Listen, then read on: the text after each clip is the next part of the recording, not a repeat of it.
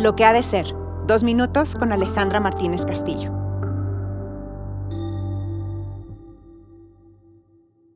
Las emociones de culpa y vergüenza nos sirven para sentir remordimiento y pedir perdón. Pero pedir perdón para después repetir lo que hicimos no sirve para nada.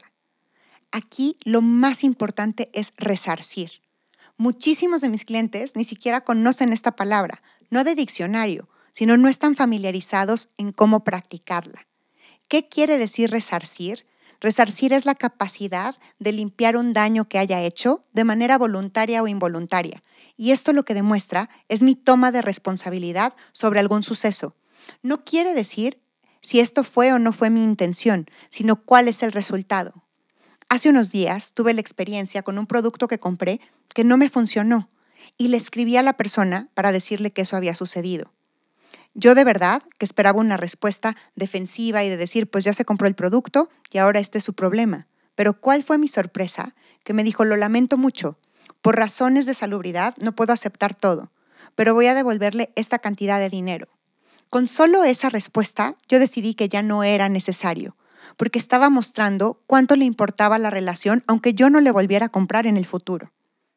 También, si nosotros pedimos perdón desde antes de cometer una falta, pensando que el que peca y resempata, no estamos construyendo y fortaleciendo nuestra identidad con respecto al otro y con respecto a nosotros mismos.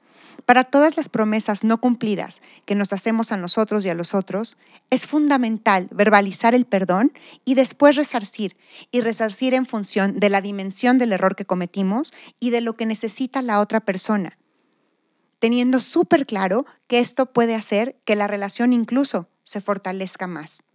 ¿Sabes cómo resarcir? ¿Estás dispuesto a pedir perdón? ¿Sabes qué te importa? Estas son preguntas fundamentales para poder estar en el mundo y mostrar vulnerabilidad, que no es debilidad. Entonces, a pedir perdón y resarcir. Yo soy Alejandra Martínez Castillo y esto es Lo que ha de ser.